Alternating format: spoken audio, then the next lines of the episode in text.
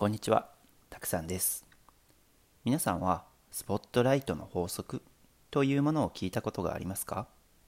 よく SNS の情報発信などでも自分がどんな人間か写真とともにプロフィールを載せビジネスに対する思いや夢の話からプライベートまで自分を語ってファンを作ろうとする人が多いのですがもちろんそれは間違いではありません。しかし商品のことばかり情報発信していると売りたいという気持ちが前面に出ているようで嫌われます。まずは自分を好きになってもらうことが大事。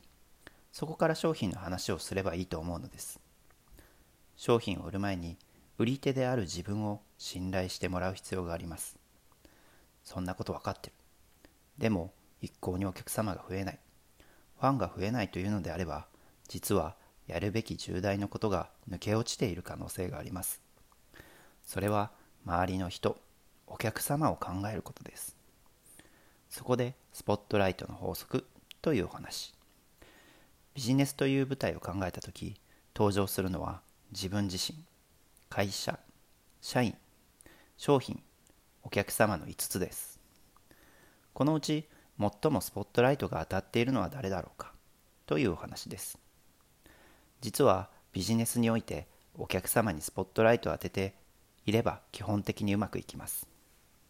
ところが多くの人はお客様以外にスポットライトを当てているのです。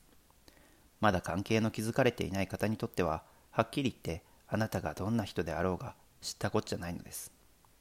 商品もしかり会社もしかり相手が興味あるのは自分自身でしかないのです。